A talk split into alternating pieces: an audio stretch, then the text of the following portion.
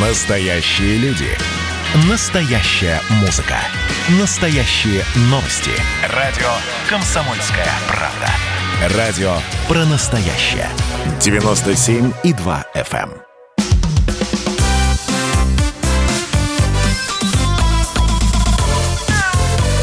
Вот такая зверушка. Радио «Комсомольская правда», прямой эфир. Антон Челышев у микрофона. На связи со студией, как обычно, по субботам, кандидат ветеринарных наук, главный врач ветеринарной клиники «Спутник» Илья Середа. Илья Владимирович, я вас приветствую. Да-да-да, я здесь, О, здесь. Я прекрасно. Слышу, вот, отлично. Теперь, теперь мы вас слышим тоже. А, итак, эм, говорить мы сегодня будем о том, как продлить жизнь питомцам. Несколько советов подготовила Российская кинологическая федерация на эту тему. Я их вам назову. Илья Владимирович прокомментирует, и э, нам будет интересно интересно э, узнать о том, какими способами вы пытаетесь продлить жизнь вашим питомцам, вне зависимости от того, э, кошка это, собака или, может быть, э, попугай. Есть еще целая куча новостей. Как обычно, мы будем готовы отвечать на ваши вопросы о здоровье питомцев. Начать хотелось бы с других новостей. И новостей, надо полагать, хороших. Вот сейчас к одной из этих тем, собственно, к одной из таких тем хотел а, обратиться. На уходящей неделе стало известно о том, что в 2022 году откроется а, первая в России ординатура по ветеринарным наукам, и откроется она в Донском государственном техническом университете. Программа позволит восполнить дефицит специалистов-практиков в ветеринарных клиниках, а также предоставит молодым ветеринарным врачам широкие возможности для профессионального роста. Проект запускается в режиме образовательного эксперимента, поскольку в настоящий момент российское законодательство не предусматривает создание ветеринарных ординатур. А, в общем, что это такое, для чего это нужно, а, мы поговорим сейчас об этом э, с нашим экспертом на связи со студией, собственно говоря, декан факультета биоинженерии и ветеринарной медицины Донского государственного технического университета, доктор биологических наук, профессор Алексей Ермаков. Алексей Михайлович, здравствуйте. Добрый день. Вот, э, насколько я понимаю, открытие ординатуры – это это то, к чему ваша команда и вы лично довольно долго стремились. Расскажите, пожалуйста, о том, для чего это нужно и как это стало возможным. Ну, в первую очередь, чтобы э, все понимали, что такое ординатура, э, следует сказать, что ординатура – это кадры высшей квалификации, это врачи-специалисты. До сегодняшнего дня в ветеринарной профессии как бы можно было подняться над общим уровнем, защитив кандидатскую диссертацию, ну, окончив аспирантуру. Но э, все понимали, что это э, уровень научного работника. А что делать практикующим врачам, которые хотят специализироваться и получить э, новую квалификацию? Э, им ничего не оставалось, кроме как просто ездить по конференциям, учиться друг у друга и вот так вот, как лоскутное одеяло, собирать свои знания. А теперь появится уровень ординатуры, который будет давать еще и новую квалификацию. Э, несколько вузов в России сейчас готовятся к запуску ординатуры э, именно в режиме образовательного эксперимента. И сейчас идет работа с Министерством образования, э, с Министерством науки и высшего образования, которая будет этот образовательный эксперимент продвигать. Вот ДГТУ рассматривается в числе этих первых вузов, которые попробуют сделать ну, совершенно новый уровень образования в нашей стране для ветеринарных врачей. Илья Владимирович, я сейчас вот вам передаю как бы бразды правления, потому что вы, собственно, и есть тот человек, один из тех, кто ратует за то, чтобы э, ветеринарные врачи, закончив вуз, продолжали обучение и э, становились специалистами настоящими высококвалифицированными. Вот э, что тут необходимо сделать, пожалуйста, ваши вопросы Алексею Михайловичу. Да, здрасте, Алексей Михайлович. Вот я как, как раз один из тех, который не заканчивал никаких ординатур, потому что у меня... Потому что их не было. На тот момент, да, не было такой возможности. А, Алексей Михайлович, хотел спросить у вас, скажите, а вот вы упомянули, что несколько вузов да, участвуют в этом проекте, да? То есть я так понимаю, что это вообще это ваша инициатива или она исходит от кого-то другого? Ну, э, эта инициатива уже много лет поднимается на уровне Ассоциации практикующих ветеринарных врачей, и конкретно Сергей Владимирович Середа об этом много лет говорит, но не было механизма, никто не мог, ну, все понимали, что механизм очень сложный, нужно идти через э, ряд э, ну, изменений в, закон, в законах Российской Федерации, начиная от закона об образовании, принятия государственных образовательных стандартов и так далее. Это был очень длинный и долгий путь. И вот сейчас э, как бы найдено такое э, тоже непростое решение. Это образовательный эксперимент, но во всяком случае оно значительно ускоряет запуск программ ординатуры. Угу. А, скажите, пожалуйста, а это будет какая-то ординатура по специальностям или это будет общее понятие, что вот человек закончил своего рода ординатуру, ротацию или как-то так?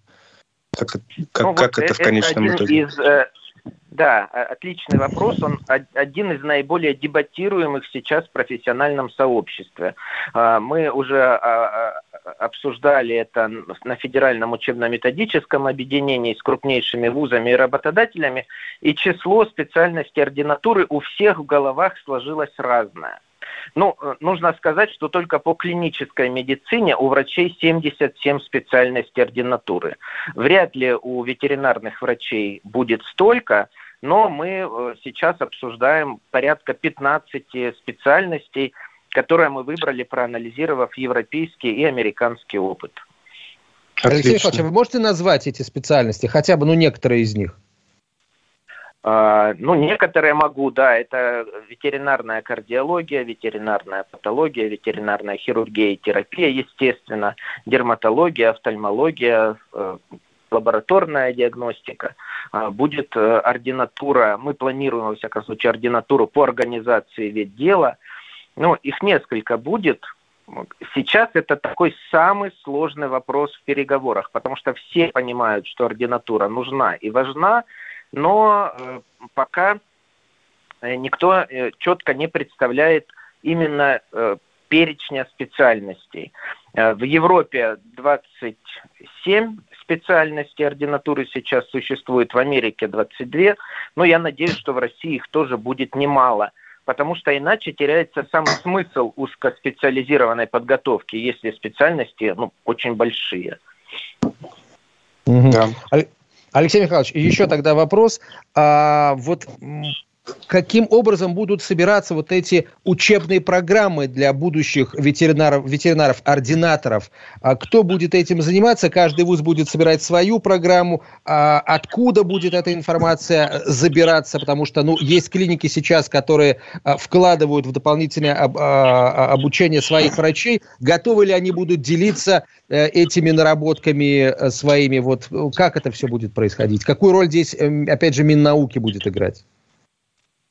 Ну, с одной стороны, мы с вами понимаем, что наши вузы, к сожалению, потеряли инициативу в подготовке э, кадров в постдипломном образовании. Это со многими причинами связано, но это так. С другой стороны, мы понимаем, что клиники тоже не могут э, обучать э, врачей высшей квалификации, ну, потому что это не их вообще задача. Задача клиник лечить животных.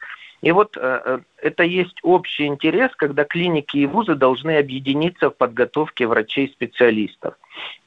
Мы э, уже разработали достаточно подробную план-карту, как мы будем объединяться, в каких формах, как будем распределять э, трудозатраты между клиниками и вузами, кто будет делать какие кусочки работ. Сейчас прописываются примерные нормативные документы – вот. И я думаю, что это такой шанс, когда наконец-то и клиники, и вузы смогут вместе делать общее дело и двигаться вот навстречу друг другу шаг за шагом, чтобы и клиники получили свои какие-то профиты, и вузы э, выросли в направлении именно практической подготовки. Алексей Михайлович, э, тогда завершающий вопрос, если позволите. Есть ли какие-то контрольные цифры, контрольные точки, да, а, когда это все должно начать приносить ощутимый результат в виде увеличения количества высококвалифицированных ветеринарных врачей по всей стране? Ну, э, такие точки, конечно же, есть, потому что если в 2022 году 1 сентября мы наберем первых ординаторов, то первый выпуск состоится ровно через два года. И каждый, ну, и каждый год будут появляться новые и новые ординаторы. Но э, мне хочется сказать, что э, вот важность ординатуры не только в том, что появятся просто эти врачи-специалисты, а то, что ординатура влияет на рынок труда, влияет на стоимость человеческого капитала, она приносит пользу владельцам животных, она повлияет на государственную машину и на профессиональное сообщество. То есть как бы мы запускаем маленький механизм, создаем очень большие сдвижки в разных слоях, независимо от того, вуза это государственная структуры, частные клиники или общественные организации, ординатура, появление ее затронет вот эти все слои. Это будет очень масштабное изменение на рынке случится. Спасибо большое, Алексей Михайлович. Успехов вам, э, вашей команде в продвижении а, этого серьезного, очень важного, нужного проекта. Алексей Ермаков был на связи со студией, декан факультета биоинженерии и ветеринарной медицины, доктор биологических наук, профессора. Илья Середа остается на связи со студией, кандидат ветеринарных наук, главный врач ветеринарной клиники «Спутник». Мы продолжим через несколько минут. Радио «Комсомольская правда» – это Настоящая музыка. Я хочу быть с тобой. Напои меня водой твоей любви.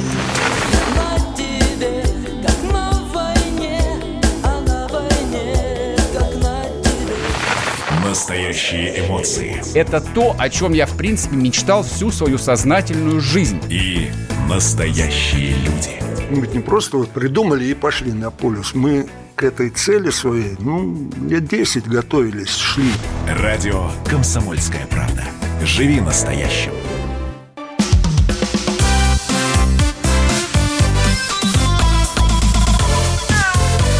Вот такая зверушка.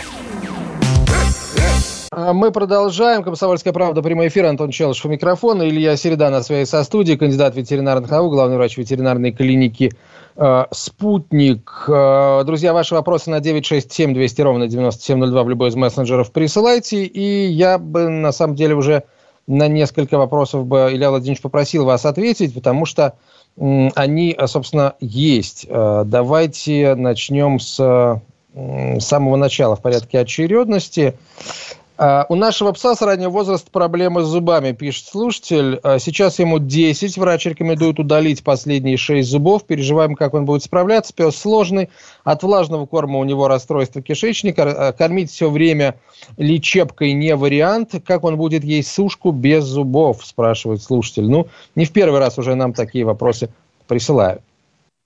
Да, ну, действительно, не в первый раз, но неужели вы думаете, что благодаря наличию шести зубов он прекрасно сейчас поедает тот корм, который поедает.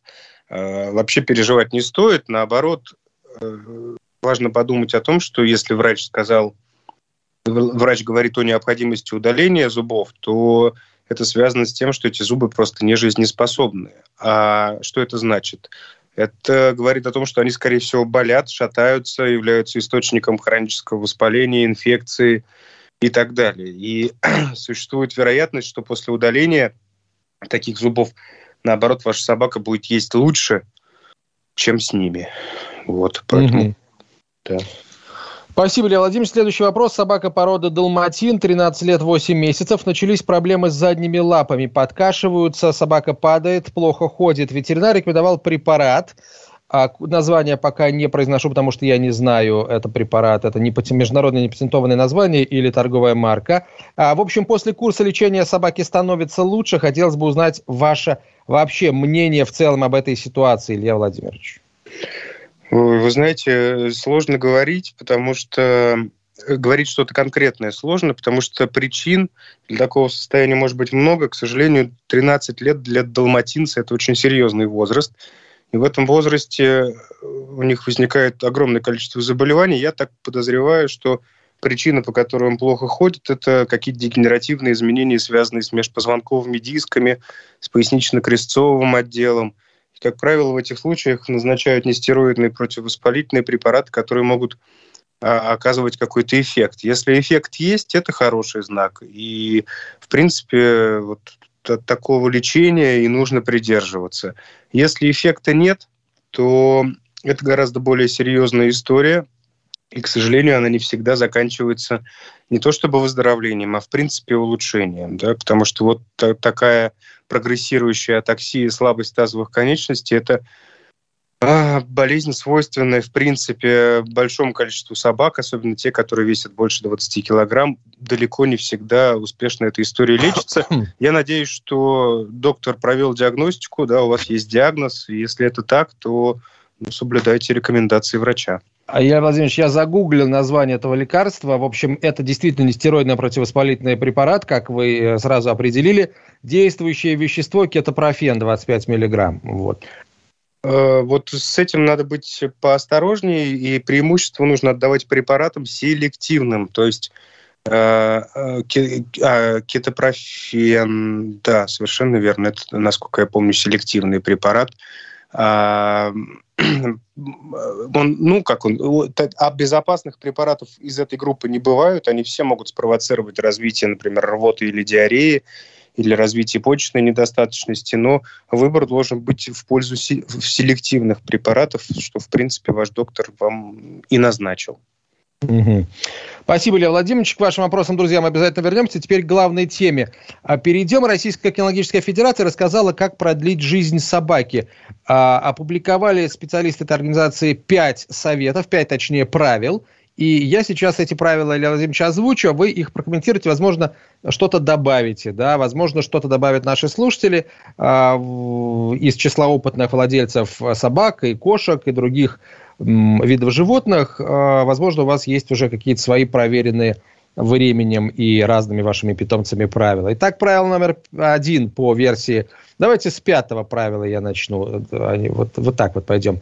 Правило номер пять. Положительные эмоции и внимание. Эмоциональное здоровье питомца важно так же, как его физическое здоровье в пожилом возрасте. Если собака любит играть в мяч, не нужно ей в этом отказывать ни в 5, ни в 10, ни в 15 лет.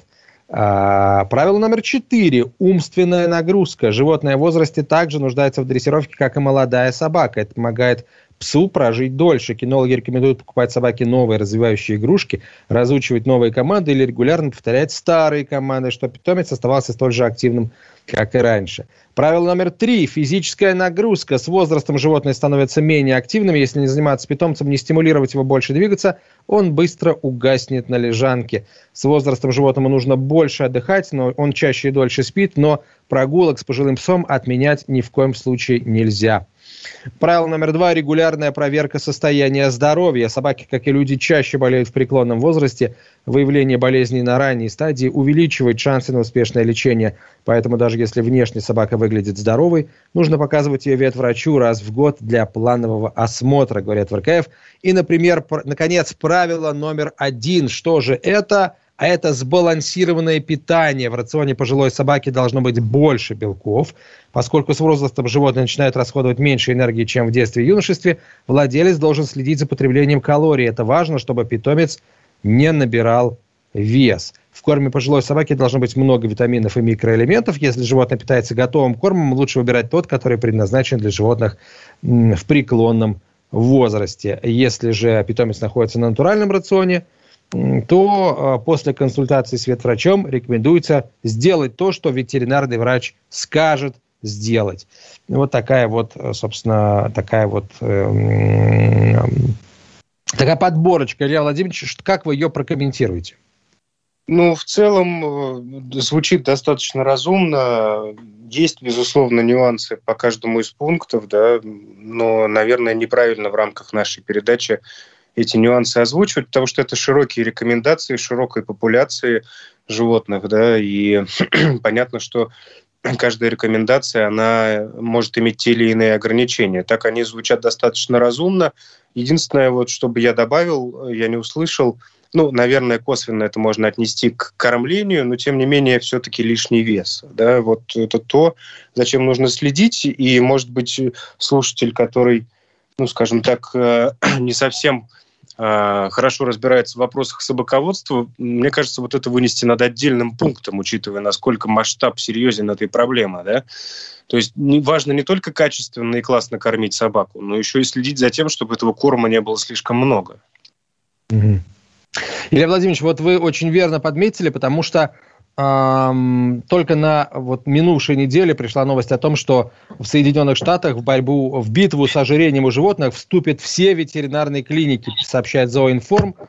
Эм, недавно были приняты новые рекомендации по питанию Американской ассоциации госпиталей для животных, и они а, побуждают ветеринарных врачей взять на себя ведущую роль в борьбе с ожирением у животных. Документ с рекомендациями был разработан группой американских экспертов по здоровью животных, которые предложили практические и эффективные методы по сбору и передаче важной информации о питании в рамках рутинного осмотра э, пациентов. В чем проблема? Да? Э, главный врач э, Американской ассоциации госпиталей для животных – Хизер Ленсер э, э, заявляет о том, что сейчас ветеринарные врачи избегают разговоров о питании и ожирении, потому что это непросто, это вызывает много эмоций у клиентов, видимо, эмоции не самые позитивные. Ну, а новые гайды, по, по, по, по сути, обеспечивают очень правильную тактику разговора ветеринарного врача с владельцем животного, которая позволяет учитывать эмоциональную реакцию, а также обращаются к интернет-мифам и деликатным аспектам ожирения у животных. То есть, Илья Владимирович, это, по сути, получается такие скрипты, да, а, а, по которым, на которые должны будут ориентироваться ветеринарные врачи, которые теперь по сути, должны будут, ну, будут, видимо, даже не должны, обязаны разговаривать с э, владельцем животного, если у него лишний вес. Да, Илья, хотелось бы ваш, э, ваш комментарий здесь тоже услышать, потому что мы с вами как-то на эту тему говорили. Вы сказали, что пока ветеринарные врачи в России, в общем, э, не особо много внимания, к сожалению, этой проблеме уделяют, а проблема, надо полагать, ну, ничем не меньше, ничем не а, слабее, чем в тех же Соединенных Штатах. А, совершенно верно. И вы знаете, я, честно говоря, вот э, стал ловить себя на мысли о том, что сам попадаю в неловкую ситуацию зачастую, когда, э, ну, эта тема, с одной стороны, э, например, если мы вот я, я могу себя поставить на, на место медицинского врача, да, если вот ко мне приходит пациент, я вижу признаки ожирения, то, на мой взгляд, это деликатная тема. Да? Вот нельзя вот так вот сказать человеку, что у него есть признаки лишнего веса, или тем более сказать, что он жирный, там, ну, не дай бог, и так далее. Но э, в ветеринарии все как-то попроще, казалось бы, да. То есть приходит собака с лишним весом, и я могу на эту тему пошутить, что вот там, как что понятно, наверное, собака живет с бабушкой, да, и бабушка вот ее очень любит, или как-то так. Но в какой-то момент ловлю себя на мысли, что хозяин или хозяйка точно такие же имеют признаки лишнего веса. Вот. И все, что мы с ней обсуждаем или с ним, да, можно экстраполировать на хозяина. Вот здесь вот возникает неловкость. И хозяин вот это... в какой-то момент это начинает понимать. Это безумно интересно, Илья Владимирович. Это говорит о том, что на самом деле проблема есть, и надо действительно как-то с ней как-то с ней э, бороться. Мы продолжим через несколько минут, друзья, после рекламы и новостей. Такая зверушка.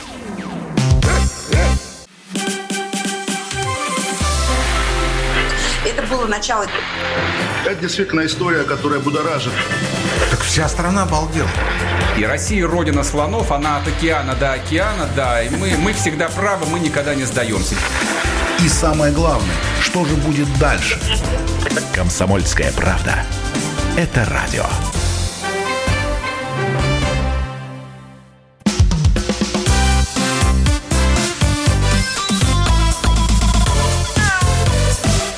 Такая зверушка. Продолжаем разговор о братьях наших меньших. Илья Середа на связи со студией, кандидат ветеринарных наук, главный врач ветеринарной клиники «Спутник». А, говорим мы сегодня, да много о чем, как всегда мы говорим, о здоровье наших питомцев а, это главная тема. Сегодня мы обсуждаем правила, которые выработала, предложила, так сказать, на суд всех э, владельцев собак Российская кинологическая федерация.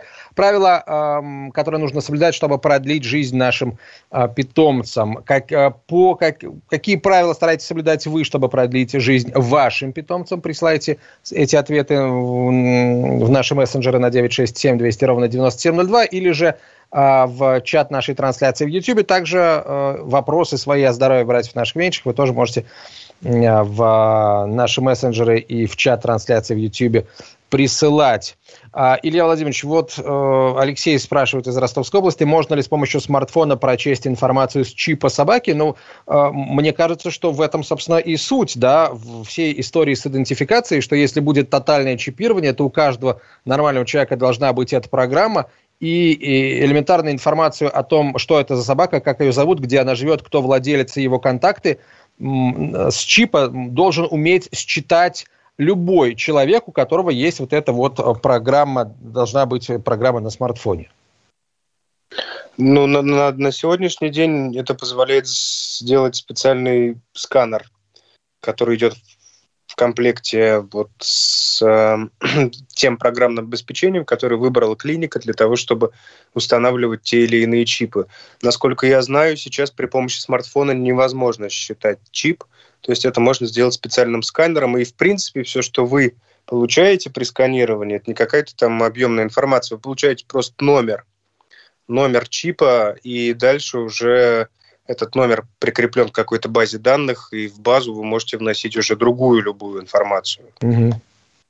Ну, в общем, а, суть в том, что а, да, любой человек должен иметь возможность прочитать информацию на чипе для того, чтобы понять, как быть, да, звонить владельцу, э, там, может быть, собаку нужно срочно к ветеринару, может быть, эта собака содержалась в приюте, она каким-то образом оттуда сбежала, или ее взял нерадивый владелец, и она сбежала от него, или он сам ее выбросил. То есть, в любом случае, доступ к минимальной, минимальному количеству сведений, которые содержатся в чипах собак, должен быть у каждого человека.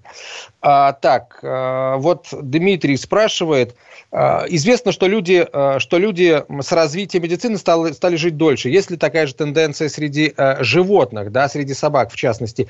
И эм, где живут собаки дольше? В странах с развитой ветеринарией или у нас в России, спрашивает Дмитрий. Я бы так, Илья Владимирович, перефразировал этот вопрос.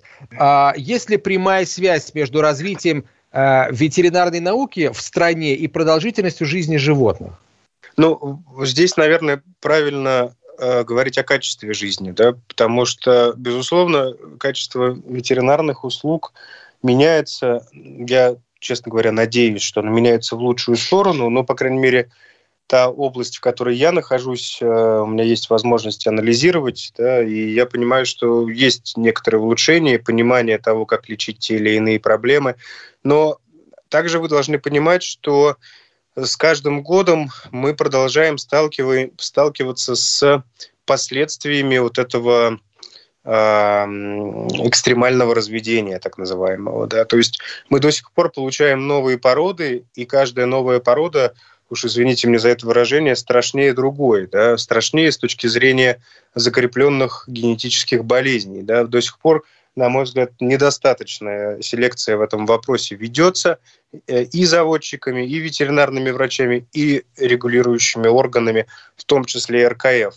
И я искренне поддерживаю стремление некоторых стран прекратить разведение той или иной породы. Я э, поддерживаю как врач, потому что я понимаю прекрасно, что происходит mm-hmm. с животным, который который большая часть жизни мучается. Вот. Но в целом качество жизни, безусловно, выросло, да, качество кормления, профилактические обработки от гельминтов, паразитов и так далее. Это все влияет на общую продолжительность жизни. И поэтому животные, по сути, наверное, живут дольше. Конечно, домашняя собака, а, которая живет в качественных, хороших условиях, будет жить гораздо дольше, чем уличная собака. Это бесспорно. Спасибо большое, Илья Владимирович. Вот что касается РКФ, то я знаю, что у них есть планы по созданию а, банка, генетического банка данных а, всех собак, которые, всех пород, по крайней мере, которые есть в России и, соответственно, активно выводятся для того, чтобы как раз а, вот следить за тем, чтобы генетически обусловленные заболевания не закреплялись в породе. Это хорошее начинание. Пожелаем здесь РКФ удачи. И переходим к другому вопросу. А, слушатель пишет, а, в такую жару сфинкс постоянно лежит на балконе на солнце. Я замерил температуру, а там плюс 40. Ему не будет плохо, спрашивает слушатель. Может его каким-то антизагаром намазать?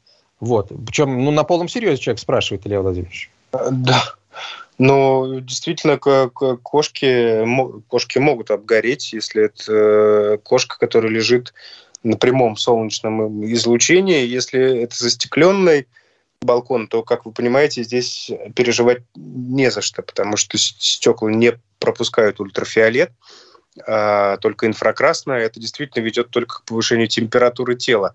Если у вас не закрытый, не застекленный балкон, и кот проводит там очень много времени, есть вероятность того, что он может получить солнечный ожог. Что касается теплового удара, ну, опять-таки, это же кошка, они в абсолютном большинстве случаев успешно регулируют свою температуру и контролируют условия обитания, поэтому я переживать сильно не стал. А, тем более, если вы не видите каких-то симптомов, ну вот мы говорили о том, что высунутый язык, то есть дыхание с открытой пастью для кошки не является нормой ни в коем случае. Да? Поэтому если кот или кошка дышит нормально и чувствует себя хорошо, и ест, и пьет, и писает, и какает, ну, ради бога, пусть греется на солнце. А, спасибо, Илья Владимирович. А, еще один вопрос про продолжительность жизни. Что оказывает решающее, главное влияние на продолжительность жизни собаки? Генетика, порода или особенности содержания? Вы уже отчасти на этот вопрос ответили. И правда ли, пишет слушатель, что крупные собаки живут меньше мелких? Ну, выделить какой-то конкретный фактор сложно, это всегда совокупность факторов. Да? Вы точно так же можете спросить, какие люди живут дольше. Те, которые ухаживают за собой, те, которые хорошо едят, или те, которые э, регулярно ходят к врачу. Ну, вот э, нет однозначного ответа на этот вопрос. Здесь в комплексе надо рассматривать все наиболее важные факторы. А, а, что касается э, как, э, крупных и мелких пород. А, да. крупных и мелких, да. Да, действительно, есть такая корреляция. Э, известно, что такие собаки, как немецкий дог э, или ну, там, некоторые другие крупные породы собак, они по определению живут в среднем там 8-9 лет, а в то время как э, мелкие породы могут прожить 14-15, есть долгожители, которые там 16-18 живут. Но средняя продолжительность жизни собаки – это 12 лет. Так, спасибо, Илья Владимирович. А, еще один вопрос по продолжительности жизни. А, Алексей из Ростова-на-Дону пишет, из Ростовской области. А, зависит ли продолжительность жизни собаки от климата, от среднегодовой температуры? Где при прочих равных условиях дольше проживет собака? В Мурманске или в Ростове-на-Дону? Хм. Хороший вопрос. Э, ну, наверное, отчасти это может быть обусловлено породой, да, если это порода, которая была выведена для того, чтобы жить в экстремальных условиях при низких температурах, в Ростове, наверное, ей будет не очень комфортно, и, соответственно, наоборот. Но э, отчасти, конечно, продолжительность светового дня в принципе негативно влияет на качество жизни и, наверное, на здоровье как человека, так и собаки. Поэтому в Мурманске я боюсь ну, показаться некорректным, но мне так кажется, это мое личное мнение, и люди и собаки живут меньше, чем на югах. Угу. Ну, в Мурманске есть как бы световой день, он э, длится, то, полярный день, точнее, он длится там несколько месяцев. Ну и полярная ночь, которая тоже длится несколько месяцев. В общем, это к сожалению, да, человеку к этому, мне кажется, легче привыкнуть, чем животному. Так, поведенческий вопрос, давайте я его озвучу. У детей кошка и собака. Кошка появилась раньше, а когда собака подросла, это Джек Рассел Терьер, она стала кошку гонять. И кошка теперь живет на холодильнике на кухне. Что делать? Это уже около двух лет продолжается. Да, но вот коту в этом случае не позавидуешь. Безусловно, он находится в состоянии хронического стресса. Понятно, что он к этой ситуации привык, но сами понимаете, что жизнь на холодильнике нельзя назвать качественной и комфортной. Вот в Поэтому... холодильнике это другое дело. Там в холодильнике, да. да. Поэтому, конечно, здесь важна работа с зоопсихологом, потому что явно в этой ситуации собака находится в более выигрышном положении, нежели кошка. А, Илья Владимирович, вопрос следующий. Подскажите, какие мероприятия необходимо провести коту перед поездкой на дачу? Это будет первый выезд Спасибо. Мероприятия стандартные. Для кошки основное значение имеет вакцинация, безусловно. А, основные вирусные инфекции, правильно выбранная схема. вакцинация не заводчиком, а в условиях ветеринарной клиники. И второе – это обработка от эктопаразитов. Э, слава богу, собаки, кошки не болеют э, пироплазмозом, но они также могут заразиться блохами, поэтому регулярные обработки от блох в условиях дачи тоже важны. Есть еще один аспект, Илья Владимирович, об, о нем сообщил Комитет ветеринарии города Москвы вот на минувшей неделе. Об этом э, поговорим чуть позже, сразу после короткой рекламы. Оставайтесь с нами. Значит, я самый первый вакцинировался, поэтому меня спрашивают. Поехали, напились и давай, значит, все. Нет больше СССР, мы создали Содружество независимых государств. И скорее хозяину, Бушу, старшему президенту США звонить. Назначьте везде русских, и многонациональные регионы были бы довольны. И дайте больше прав регионам и больше прав предприятий. Итоги с Жириновским. Каждую пятницу на радио «Комсомольская правда». Владимир Вольфович клеймит злодеев, с оптимизмом смотрит в будущее и общается со слушателями. 9 часов вечера по московскому времени. Я все могу сделать. Запросто наведу порядок.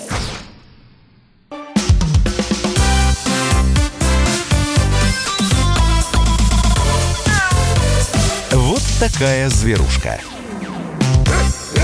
Мы продолжаем говорить о братьях наших Меньших. Илья Середа на своей со студии, кандидат ветеринарных наук, главный врач ветеринарной клиники «Спутник». Вот, что касается э, вот, всяких... Да, это, конечно, не только дачная тема, это, в принципе, касается жизни с животными где-то рядом с, при, э, на лоне природы, скажем так.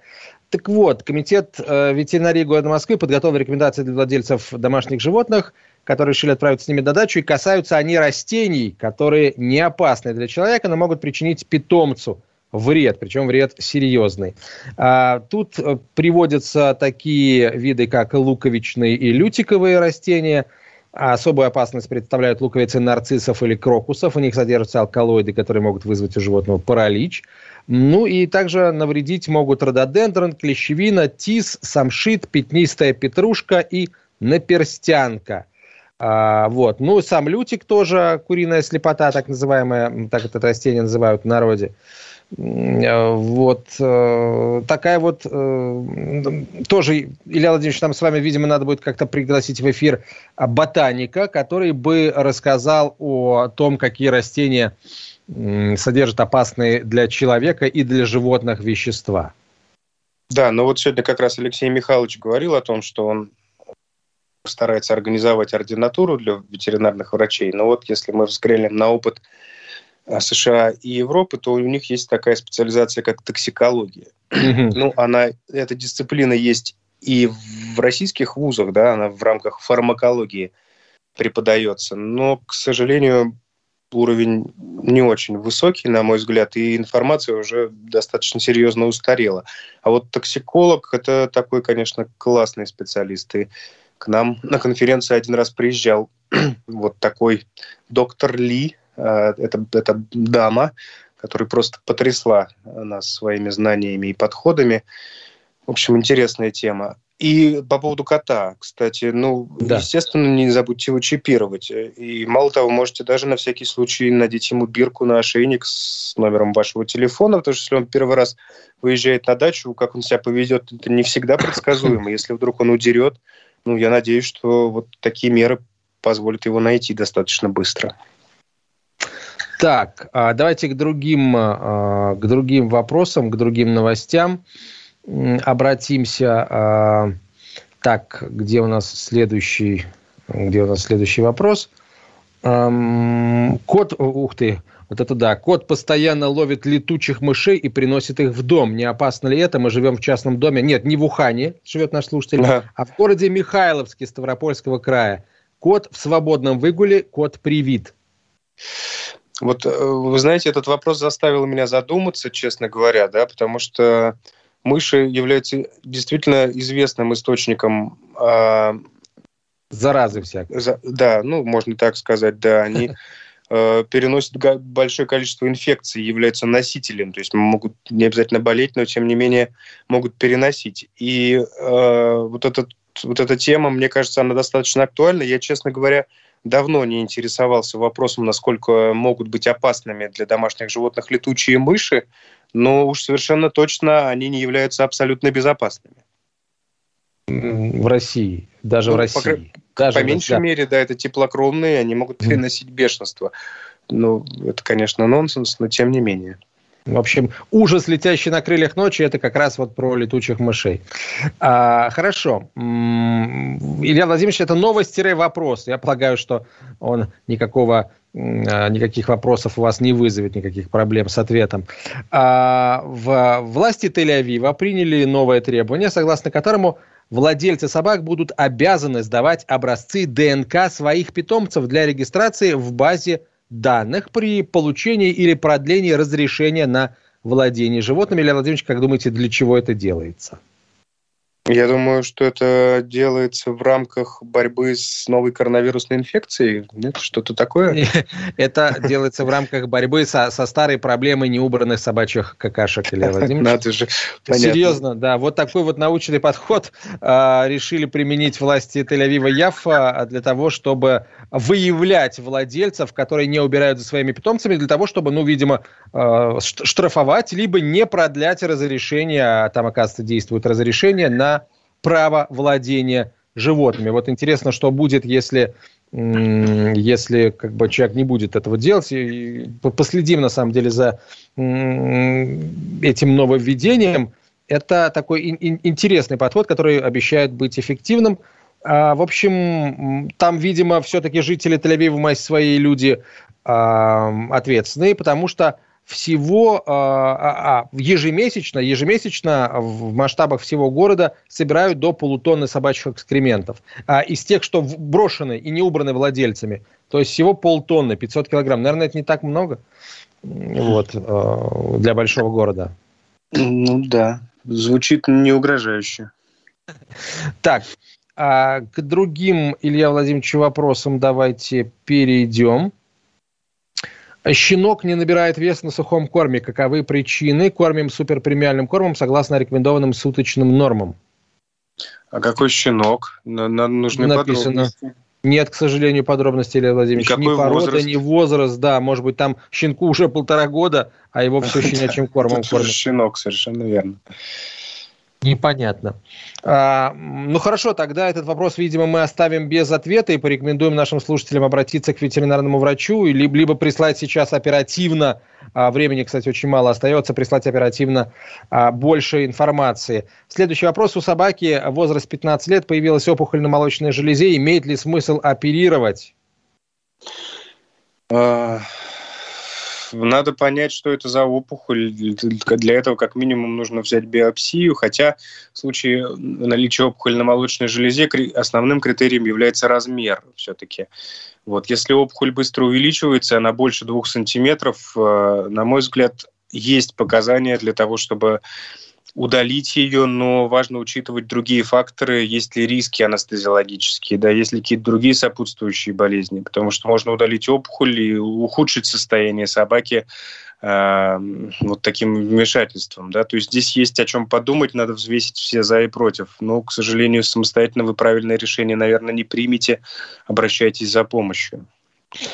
А, новость напоследок. Власти Калужской области хотят внести законодательную инициативу о регулировании максимального количества животных, содержащихся в квартирах и частных домах. Об этом в своем телеграм-канале написал губернатор Владислав Шапша.